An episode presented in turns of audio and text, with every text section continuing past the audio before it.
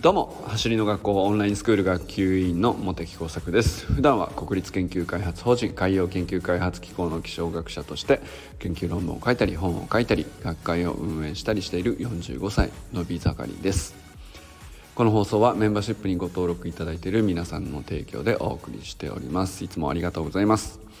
メンバーシップの方は月額1000円でやっておりますので走りの学校の活動を応援してくださるという方はぜひ応援としてですね参加くださると嬉しいです。さて今日はですね好きな指導者の見つけ方についてね考えてみようかなと思います、まあ、昨日ですね磯貝ゆり先生への掃除ということで、えーまあ、ここの5月いっぱいをもってね磯貝ゆり先生が、まあ、新しい就職先も決まってですね、えー、走りの学校のインストラクターというところからは、まあ、一旦卒業という形になったということに対して、まあ、これまでの感謝であるとかどれほどのことを僕はねもらってきたのか本当にもらうことばっかりであったんですけどもとにかくありがたかったなという本当に思ってることを全部述べた感じにしてみたつもりなんですけど。さて、えー、まあゆり先生もそうなんですけどもう本当にねうん僕本当に走り学校の指導者というか講師の方インストラクターの方本当にみんな好きなんですよ。めちゃくちゃ好きなんですよ。これは何だろうな何ていうかその無理に言ってないです正直言ってね。本当に。まあまああのどこかでお会いしていない方で、えーと、ひょっとしたら、まあ、あんまり相性が合わないみたいなことはあり得ると思うんですけど、うん、ただまあそれはそれで全然その人が悪いとかじゃなくて相性っていうのはあり得るからそれ全然問題なくて。うん。そうですね。まあでもとにかく幸いですね。やっぱりあの事実としてやっぱり橋の学校にはその教えるスキルも高い人多いですけどそれだけじゃなくてコミュニケーションであるとか人格形成というか人間力というか、まあ、人として本当に何て言うかまっすぐな方が多いので何て言うのかなそのもちろんちょ誰でも長所短所あるしいろんなキャラクターがあるので相性合う合わないみたいなことっていうのは多々ありえるわけですけどでもなんだろうな僕は何て言うか本当に好きになれる場所がたくさん見つけられる人と出会えてるなと思ってるんですよね。でじゃあその橋の学校ではそうかもしれないけど、まあ、そうじゃない場所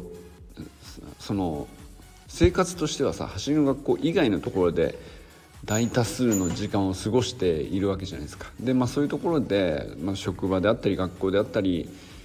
地域であったり、まあ、いろんなところでうんそっちで時間を使っていることがほとんどなわけですけど、まあ、そういうところでもうあのやっぱりできるだけね素敵な指導者とかあの助言者であるというか相談に乗ってくれる人とか、まあ、やっぱりその人生の先輩というかその必ずしもね年齢が上っていうわけじゃなくてその自分が学びたいと思った分野、まあ、知りたいなと思っていてまだそのなんだろう慣れてなかったり詳しくなかったりっていうところに関してうんなんだろう育ててくれたり力を引き出してくれたり、まあ、メンターとかってね言い方をしたりもしますけど、まあ、そういう存在になってくれる人っていうのはやっぱりいればいるだけありがたいじゃないですか。やっぱりそれでこう成長しやすくなるわけですし一人でもちろん独学で自分で自己分析してあの一つ一つ積み上げるっていうことはとても大事なことなんですけどそれがあること大前提の上でそれでもやっぱりメンターというか助言者というかあのねその伴走をしてくれる人ですよね。寄り添って。あの相談に乗ってくれたりあるいは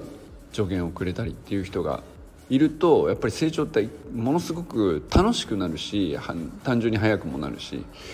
でそれはすごく大事なことかなと思うんですね。でまあもちろんだから探したいわけですよ探したいし出会いたいわけなんですけど、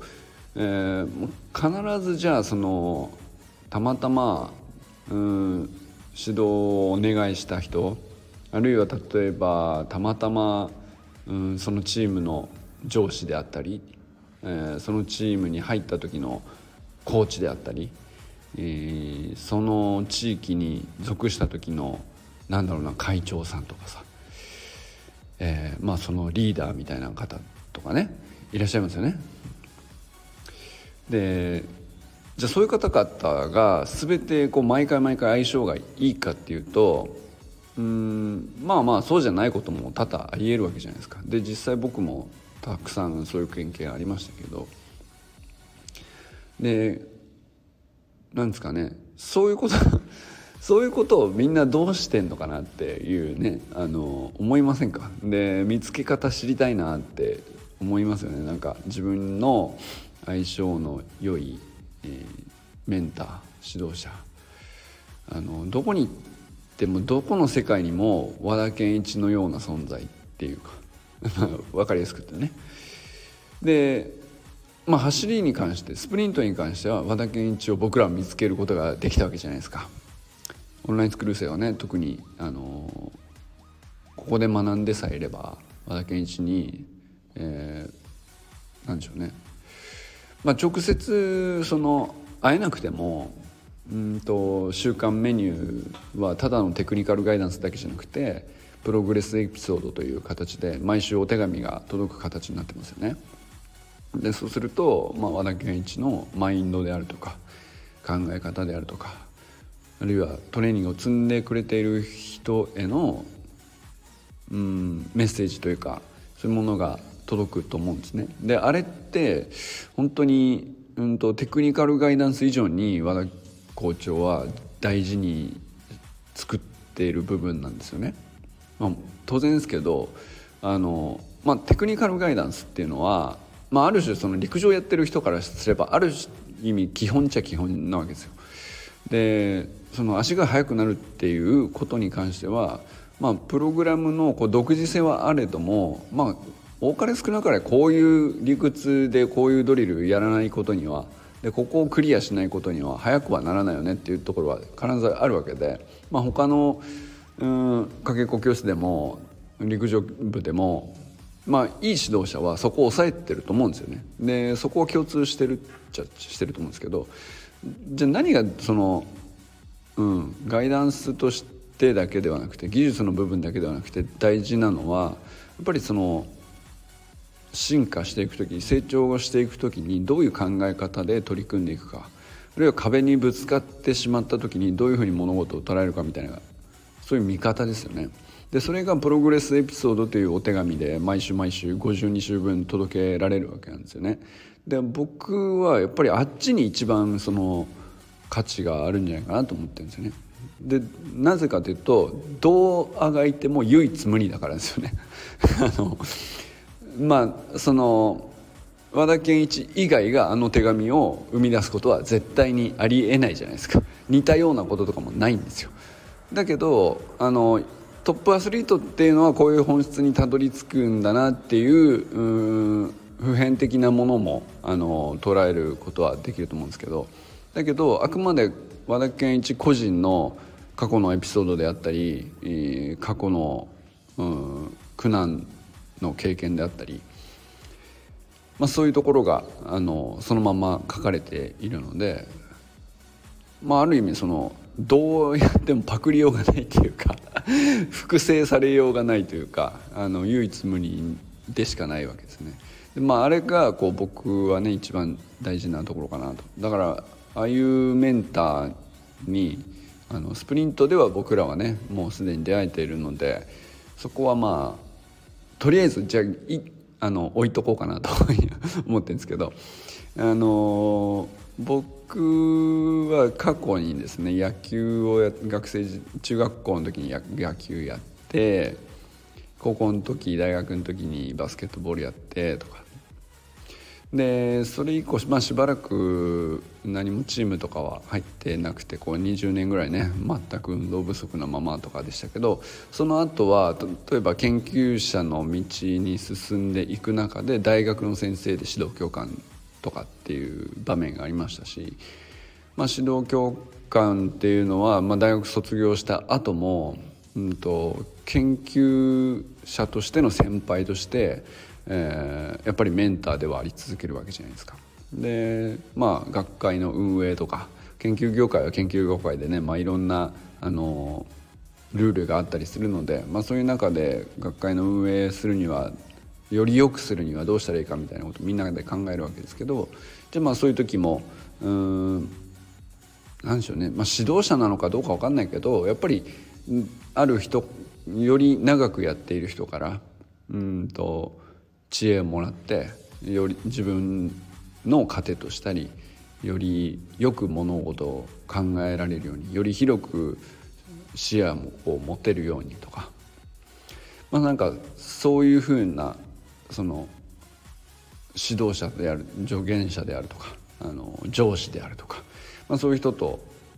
たくさん出会ってきたわけですよ。でまあ今もねそういう意味では職場でもたくさんいますしまあ、地域でも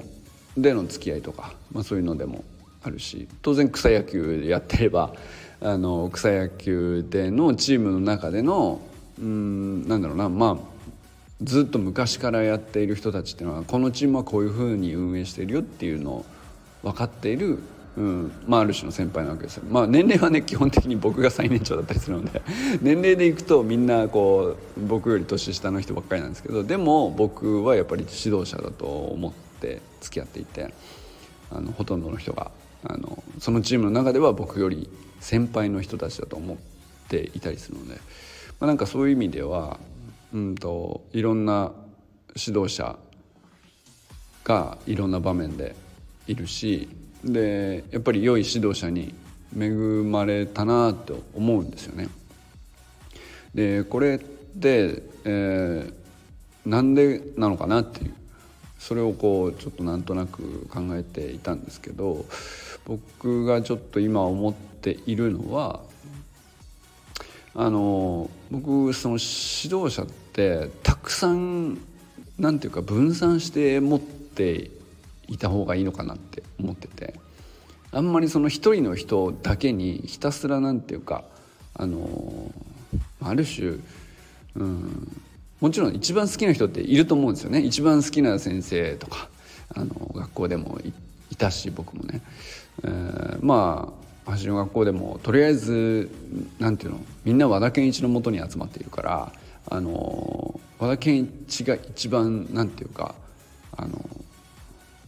魂であるというか橋の学校の魂であることは間違いないから、まあ、そこを別にわざわざ外す必要はないんですけどじゃあかといってなんていうかそんなにこうなんていうか和田健一だけってなっちゃうのも違うわけじゃないですか。あの磯貝由里先生も僕はあのめちゃくちゃ好きだし、えー、尊敬しているし、えー、もう本当にたくさん学べたわけですよ。でこれは本当に嘘じゃなくて畑先生もそうだしリカル先生もそうなんですね。でこの何て言うかいい感じでこう分散していく感じっていうのが僕は大事かなと思っててでなんでかっていうとやっぱり一人の人だけにこう依存しきっちゃうような感じになっちゃうのもやっぱり指導者側からしてもしんどいでしょうしあのやっぱり実際に自分の成長っていう意味で考えても一人の指導者の一人の視点での一人の助言っていうものだけだとどんなに素晴らしい人の助言であってもやっぱりなんていうか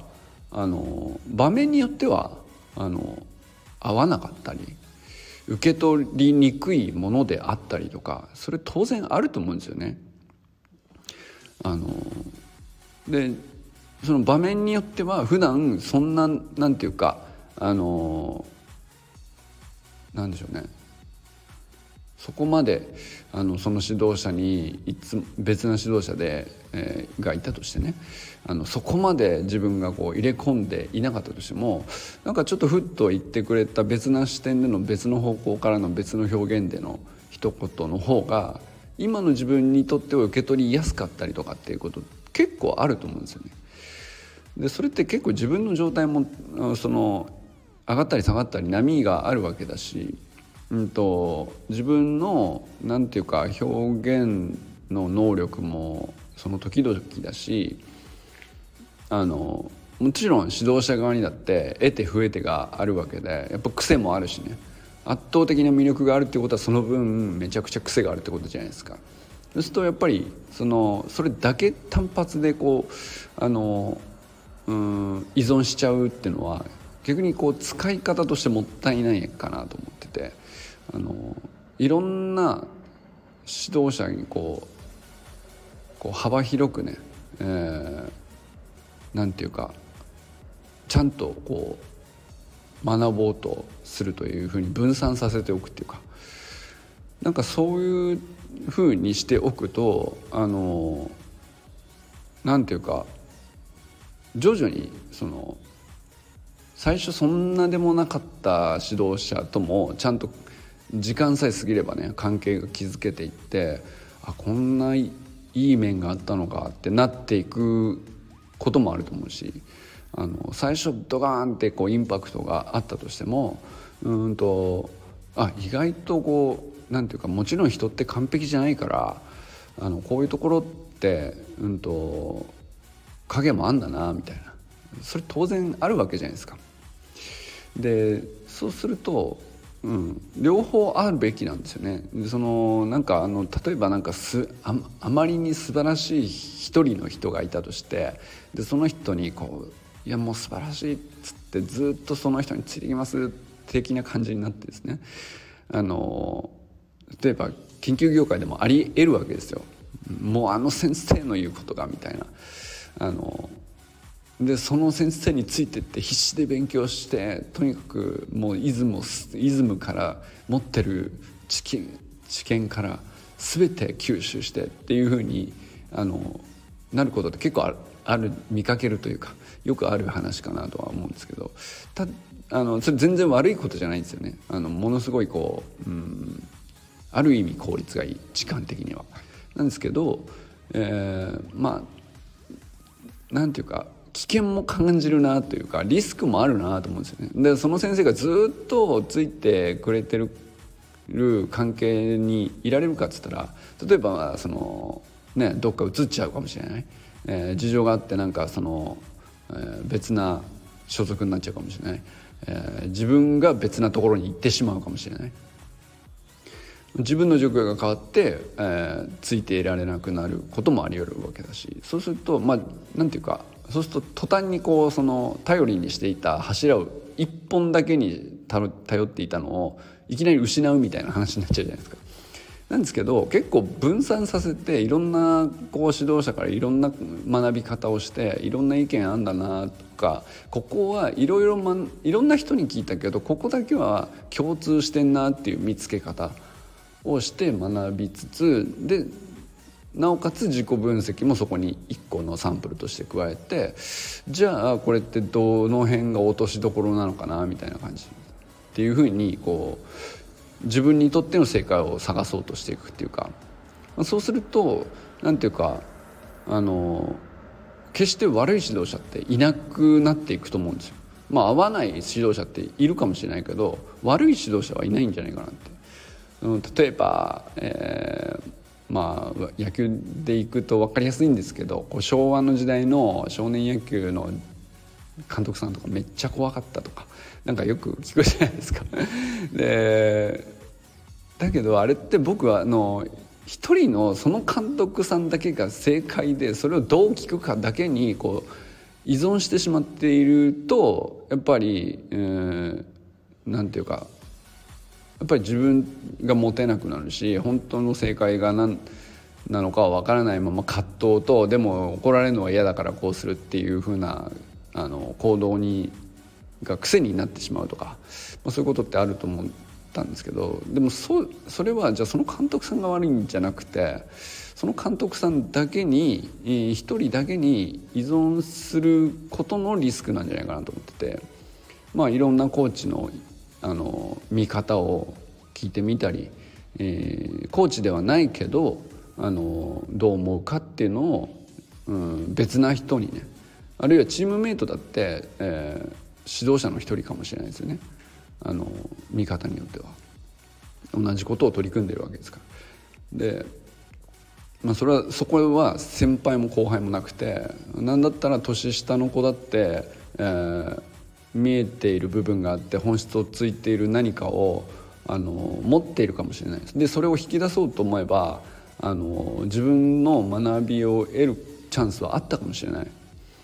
とかっていうのはね結構僕思い自分で思い返すとあのもったいない取りこぼしをしてたなっていう気がしてて。あの年下なんだから自分が上なんだからって思ってた節があるしでも自分が上なのに年下のあいつの方がうまかったりとかするともうただのコンプレックスでしかなくなってこう自分の成長っていうところにフォーカスしたこう学びが得られないから余計うまくなれないみたいな サイクルになっちゃうしただただこう監督は怖いしみたいな外されたくないけどもう相手にすらされてなくてまあ補欠だからっつってこう徐々にねこう病んでっちゃう。病んでいくってことじゃない。もう最初からなんかあの諦めちゃうっていうかなんかそういう経験がねあの中学校の時の野球のことなんか思い出すとあったりして。でもそれってじゃあ監督悪かったのかなと思うと別に全然悪い監督じゃなかったと思うんですよね。あの監督から学ぶための手段として監督だけしか見てなくてあの学ぶ相手としてチームメイトであるとか、えー、チームメイト以外の別な部活の人でもいいし自分の親でもいいしあのいろんな人からどう思うかを聞き出そうと思えば聞けたと思うんだよね。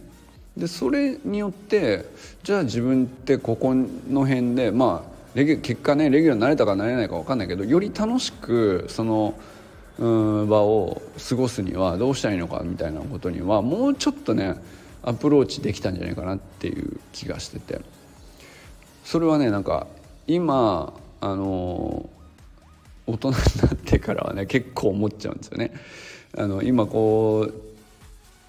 今自分今の自分にとってはもうあらゆる方向からあの出会った人全てがもう何て言うか僕にとってはメンターの候補というかあの学べることが絶対その人からあるはずっていう前提で見ているとこう何て言うか一箇所に依存しないでこういろんな人から話を聞けるじゃないですか。そうするとなんかやっぱり脆くない状態が作れてんじゃないかなと思うんですよね。でそうそういうふうにこうやっているからそうなんていうか数がこうねいろんな方向にこう当たっているから、うんどれかがいつしかこうあるタイミングでうんとあこの人本当に相性いいんだなみたいな感じに結果的に浮かび上がってくるというかこう数ある中からその人がその世間一般で言われている名指導者だから良い指導者なのではなくて、まあ、自分がこういろんな人から学ぼう学ぼうと思っていろんな人からあの話聞いて、えー、っていうことをやっていたら結局的に自分にとって一番こう深い学びを与えてくれる存在その人だったっていうふうに自分中心の自分基準で選ばれていくというか選んで選ばれていくというか僕が意思を持って選んでるわけじゃなくて結果的になんかその相性のいい方との関係性が残っていくっていう感じなんだと思うんですけどね。なんかそうするとまあやっぱり好きな指導者が見つかってしまうそういう感じなんじゃないかなと。だから最初からその一つの正解を目指してどうすれば一人の正解者にこう最短でたどり着けるのかみたいなノウハウではないんじゃないかなと思ってて。あのそもそもあのなんていうか自分のうんいろんな人との向き合い方にフォーカスしていて誰からでもあの何かしら学べるはずという前提を置いておくと、まあ、要するに付き合う人全てがあのメンターになるわけじゃないですか。メンター候補かもしれないですね最初はね。あのそんなに その相手も最初からその指導者に祭り上げられたらこう付き合いにくくなっちゃうかもしれないから、まあ、最初ただの友達なんでしょうけどただの知り合いなのかもしれないですよ。あのたまたますれ違った人かもしれない。その場にたまたま一瞬居合わせただけの人かもしれないですよね。でもあの候補と候補になり得るところにはやっぱりこう全ての人を置いといてよくてでそうするとこう自分の中で全てがコントロールできることじゃないですかそれって自分の中での前提の置き方の話なんで。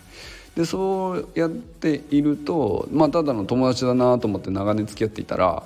結果的にその人の助言というか相談に乗ってくれている時が一番なんていうかあの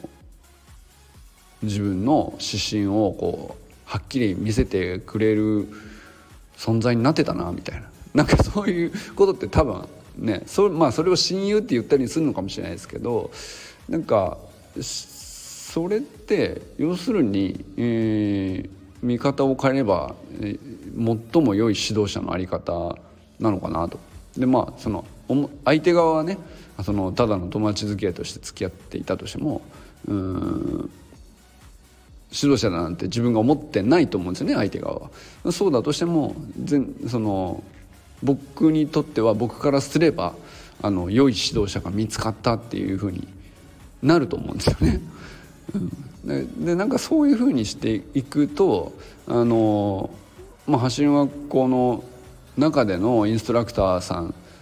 もそうですけどインストラクターさんに限らなくて同じオンラインスクール生同士でも僕はみんながあのお互いにとってのメンターだと思っているんですよね。あの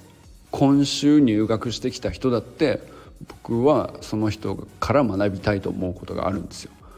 でその人からするともう春入生で全然何もわからないんでとにかく教えてくださいってなってると思うんですけどでそれはそう当然そうですよねでもちろんこちらからあのお伝えできること何でもあのお伝えしますけどでもそうやってお伝えすることによってあこんな風に感じ取るんだとかこれなら伝わるんだとかあのそういうことをその人たちが教えてくれるわけですよ。それって結局指導者じゃないですか僕にとっては その新入生すら指導者なんですよね。うん、でだからそうやってこう続けていくと最初新入生だ僕がちょっとした、まあ、ある種の先輩だみたいな関係性だったんだけどだんだんこう長く話が続いて付き合いが続いていくとあのいつしか同志になったりあのなんだったらあのやっぱりメンターに近い存在に関係として構築されていくというかまそんな感じでねこうそうするとやっぱり好きな指導者ってこの人だなみたいな感じにこう気づいたらこう残っていくというか、まあ、例えばなんですけどあの その例えばなんですけどもう今の話でいくとねその最初僕と中村周平さんの関係性ってそうだったと思うんですよ。僕の方が先に橋の学校のオンラインスクールに入っていて中村周平さんは1年前に入ってきて僕は2年前に入っただから1年前に周平さんが入ってきた時は周平さんは新入生じゃないですかで新入生だからあの僕からお伝えできることはこういうことでいろいろお伝えしたと思うんですよ。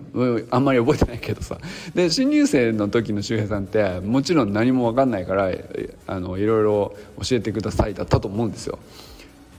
なんですけど、えーまあ、今みたいな今喋ったようなことが僕からも周平さんから学ぶことってめちゃくちゃその新入生だった頃の周平さんからもめちゃくちゃたくさんあったんですよ。これは本当にあの今思い返してもそうなんですけどあの周平さんっていうキャラクターに対してあのまあ僕あんまりねそのオンラインスクール生の付き合いの中で周平さんみたいな方他になかなかいなかったんでうんあこういう人にはこう伝えると分かりやすいんだとかあのいや意外と口数少ないんですけどあのここまで来るとあのなんていうかある種火がついていろいろ教えてくれるんだなとかそのご自身のご経験であるとか、うんと、バックグラウンドであるとかまあ、野球少年野球のねコーチをやっているんだけど、まあ、例えばなんかそ当時はねそのちょっとふくらはぎの肉離れで怪我しちゃったよみたいなあのエピソードを教えてくれた時にあのまあそれが結構ね大きなきっかけだったなって今思い出してちょっとなんか笑っちゃ笑っちゃいけない話なんだけど、まあ、痛かっただろうから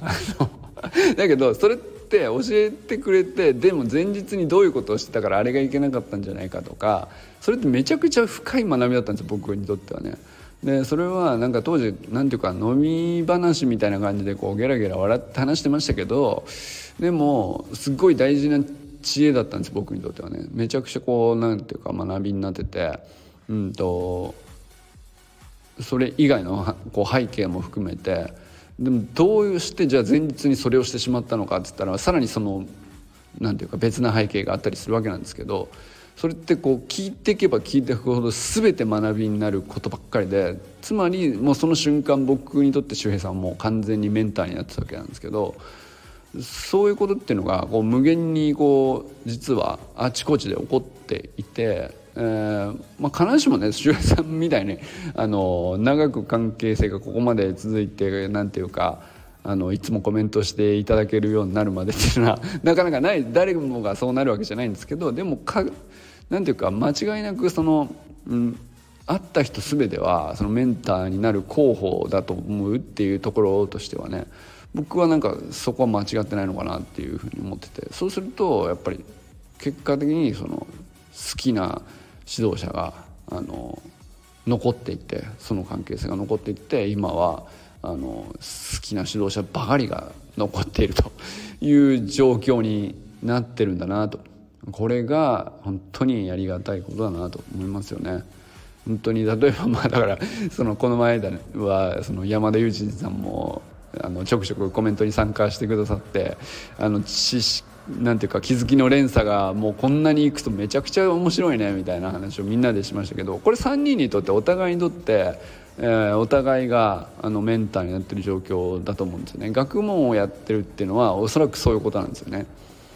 あの上下がなくて学問を前にしてみんな対等でお互いの気づきにこう優劣がなくてそれぞれがこう必ず必要でっていう関係性になっていくことがあの学問だと僕は思ってるんですけどなんかその前提でいくとねかなその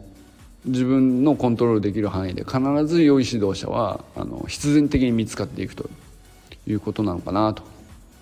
思ったりしました。ちょっと結構思ったより熱くなってしまいましたが 良い指導者の見つけ方であったかどうかちょっと分かんないけどやっぱりその昨日ゆり先生の掃除を読んで、うん、あのこんなことをたくさん学んできたんだな自分のね年齢が半分以下なのにこんなにたくさんのことがこの人から学べたんだなっていうふうに振り返った時にやっぱりなんかこんな良い指導者に巡り会えて本当幸せだなと思ったんですよね。でそれってどうしてこんなことができたのかなっていうふうに 自分ができたのはただの偶然なのか何かやり方がたまたまうまく当たは、ま、当たってはまってたのかと思った時になんかその物事の捉え方があの良かったのかなと。でかつての自分であったら、えー、若もっとなんていうか若かった頃の自分であったら結構嫌いな先生いて、えー、好きな先生が一人だけで他全部嫌いみたいな。ごめんね。あの結構嫌いでした僕はね。あのいろんな先生が。あのそういうことあったんですよ。でもそれはなんか僕の見方が未熟だったからなんですよねきっとね。でもちょっと見見方をこうあの入れ替えてインストールするだけで全然せその同じ人と付き合っていても見え方違ったんじゃないかなって本当に思って。うん。まあだから今こんなにこううん。いい指導者に 囲まれてると感じれているのかなと、まあ、なんかそんな感じですね。はい。いかがですか？その皆さんあの走る学校で好きなインストラクターさんいらっしゃいますか？あの好きなメンターどなたですか？あの続けていればきっといると思うんですけどあえてねなんかあこの人好きだなって改めて考えて振り返ってみるとあの自分が好きであったことに気づけたっていうのもあると思うんだよ。